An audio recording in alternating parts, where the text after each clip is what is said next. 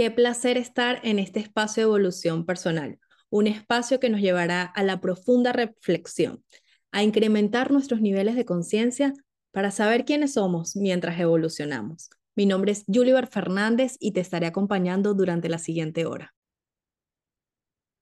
Bienvenidos a nuestro programa del día de hoy. Hoy vamos a estar hablando acerca del ego y me voy a centrar en el concepto desde la parte psicológica y no filosófica del ego y específicamente voy a estar hablando desde la teoría psicoanalítica de Freud.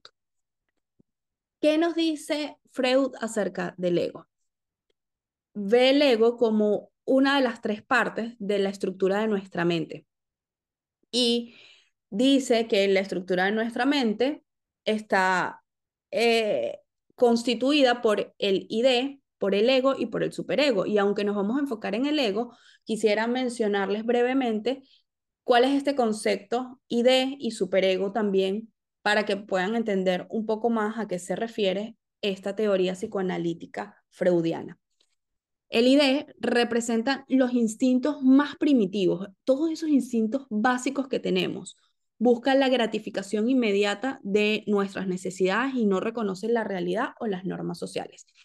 Y voy a dar un ejemplo básico con, con lo que es el ID.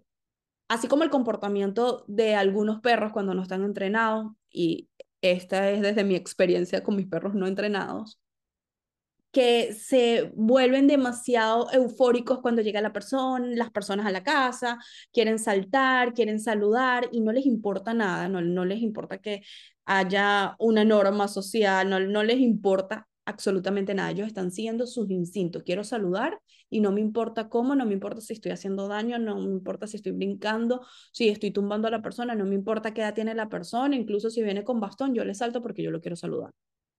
Entonces, eso es e, e, ese deseo primitivo que no, que no entiende de realidad o de alguna norma social. Como seres humanos, nosotros cuidamos más este tipo de acciones. Y como les decía, esto es un ejemplo básico pero probablemente si vas a saludar a una persona de la tercera edad, no te le vas a lanzar encima como lo harías con una persona más joven o como cargarías a un bebé, porque sabes que hay cierta fragilidad y hay una realidad que, que bueno, que esta persona es de la tercera edad y que no puedes hacer ciertas cosas que sí podrías hacer con otras personas y también hay unas normas sociales. Entonces, a esto se refiere el ID según Freud.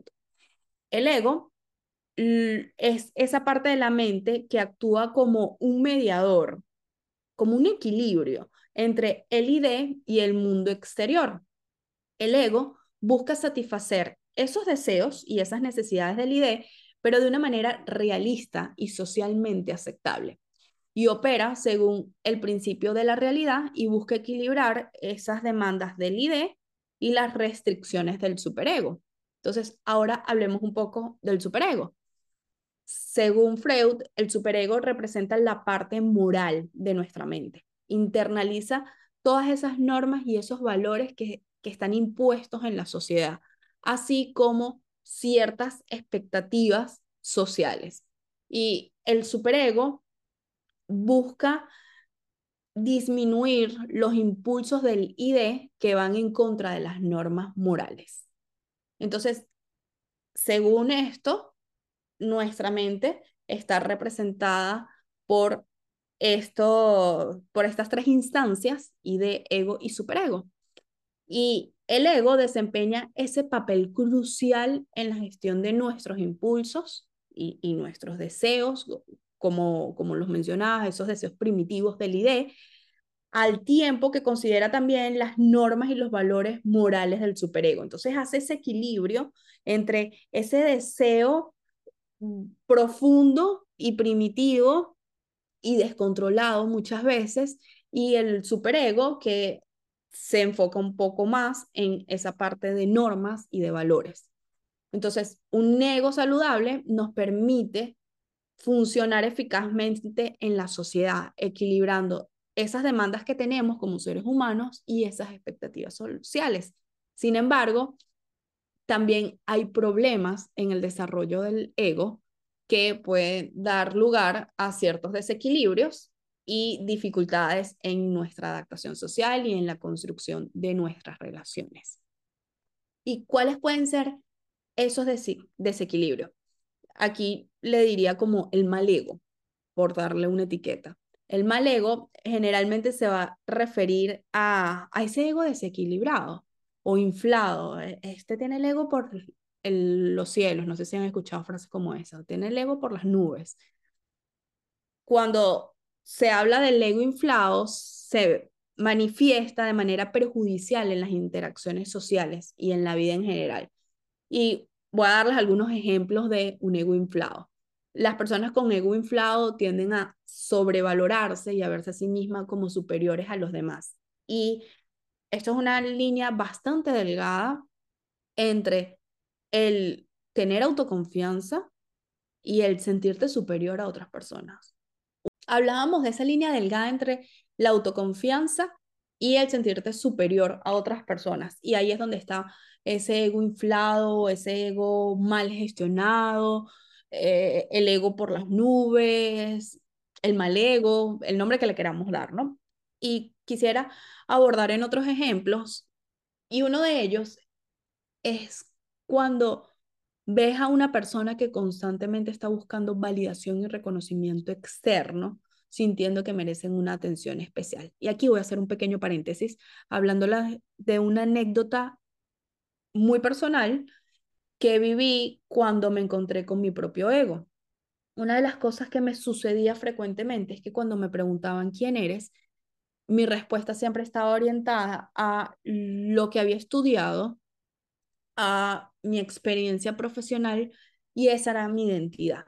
Julie, ¿quién eres? Bueno, licenciada en recursos humanos con una especialización en desarrollo humano, eh, siempre hablando de esa parte académica, con eh, estudios contables, con tantos años de experiencia trabajando en el área de recursos humanos. Entonces, cuando hacían esa pregunta, todo estaba enfocado en lo que había hecho y en lo que había logrado en un periodo de tiempo específico. De alguna manera, eso era lo que más me generaba orgullo acerca de mí.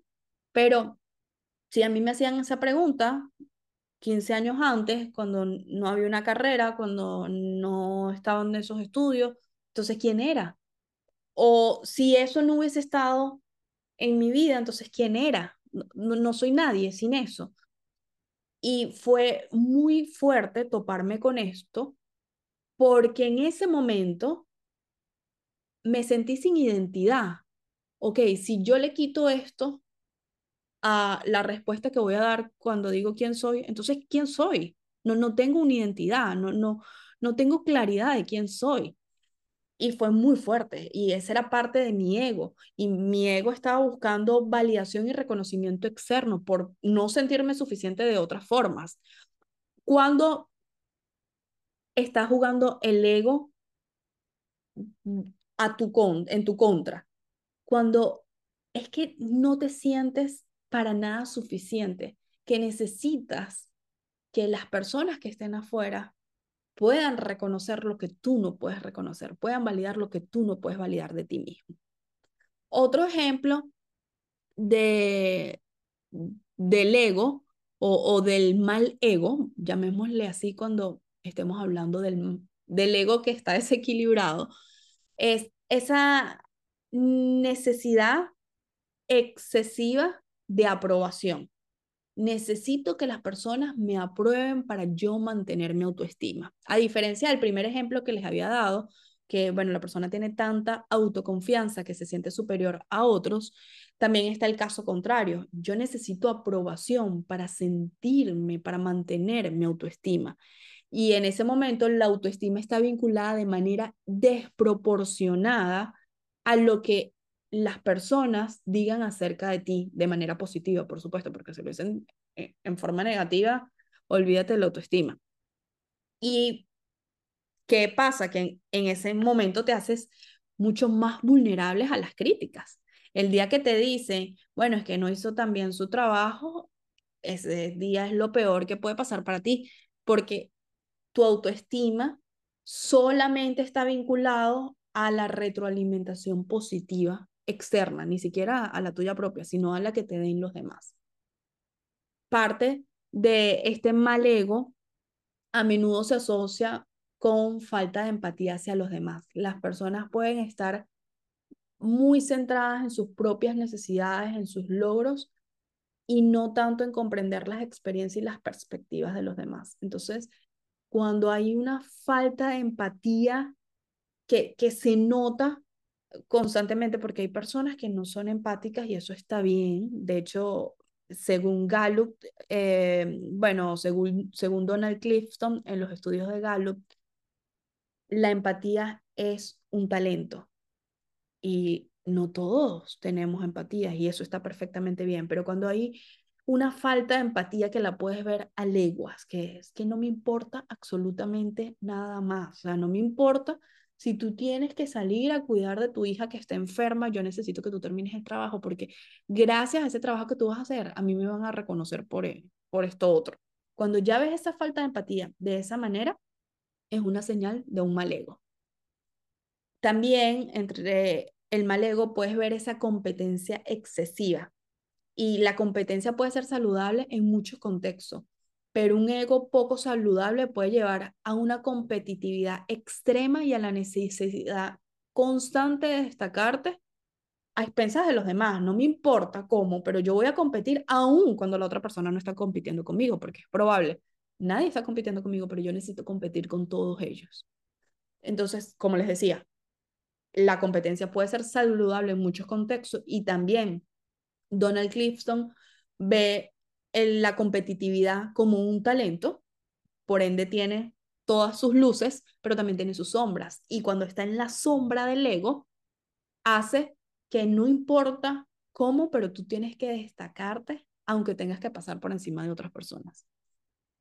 El ego o el mal ego tiene dificultad para aceptar críticas. Aquellas personas que tienen este mal ego les cuesta muchísimo aceptar críticas y, bueno, más que críticas, yo diría opiniones, porque esto de críticas constructivas o, destructivas, no necesariamente lo, lo veo así, las personas tienen opiniones, no sabes cuánto pueden construir o cuánto pueden destruir a los demás, solo tengo una opinión, la digo y la otra persona le cuesta reconocerlo, le cuesta aceptarlo. Y yo también estuve allí, estuve allí en donde no aceptaba nada lo que se me dijera, nada que fuese diferente a lo que yo estaba pensando. Y a veces ni siquiera era, era una crítica, a veces era solo una opinión acerca de algo que ni siquiera me compete. Por ejemplo, esta persona es mejor artista que esta, pero como yo pensaba que el artista era mejor que el B, el que pensaba que era mejor el B, yo entraba en esa guerra porque yo necesitaba hacer ver mi verdad como la única verdad. Y esto definitivamente pesa mucho. Tienes una carga muy grande en tratar de hacer que todas las personas piensen igual que tú. En casos extremos, un ego poco saludable o un mal ego puede manifestarse también como comportamientos manipulativos o narcisistas, y aquí entra mucho el tema en las relaciones. Las personas pueden buscar constantemente su propio beneficio sin considerar si está teniendo un mal impacto en otras personas. Y no solamente en las relaciones de pareja, pasa en relaciones de padres hacia los hijos, entre hermanos, en relaciones de trabajo, está esa manipulación en donde yo obtengo lo que necesito y no me importa si esto a ti te está lastimando. Y por supuesto, al tener esta manipulación y este narcisismo, genera problemas en, esa relación. Se ve afectada de manera negativa, ya que la persona se centra tanto en sí mismo que olvida cultivar esa conexión saludable y colaborativa que debería tener cualquier relación. Otra de, de las situaciones del ego, y esta está muy asociada a lo que les comentaba de mi verdad es la única y no acepto opiniones y no acepto ningún tipo de críticas constructivas, si quisiéramos llamarlas de esa manera.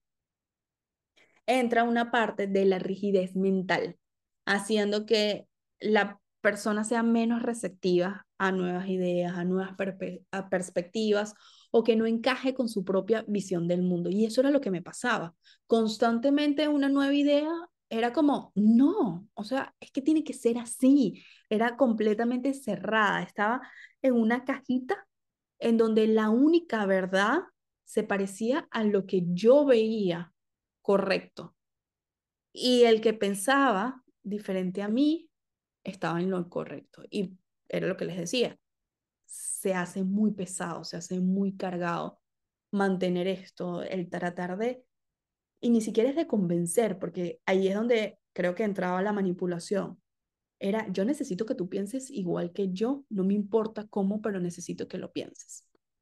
Y se hace tan pesado que le dedicas tanto tiempo a que alguien vea las cosas como tú, cosa que puede que jamás ocurra. Hay otras personas, hay, hay personas que sí terminan entrando en esa manipulación y que terminan, sabes, bueno, ya me convenciste de esto, pero hay otras que no y le dedicas todo ese tiempo y todo ese esfuerzo a eso solo por mantener ese ego, solo por mantener esa razón y te quedas en esa rigidez mental. Y es importante señalar que todos tenemos ego y en ciertos contextos tenemos un ego positivo, un ego negativo, en cierto grado de autoconfianza y de autoestima, tenemos el ego también, y es necesario, es necesario tenerlo. Sin embargo, un ego saludable implica un equilibrio, implica la capacidad de poder aprender y de crecer. Y también tomar en consideración las necesidades, las perspectivas, las opiniones y la visión del mundo de otras personas.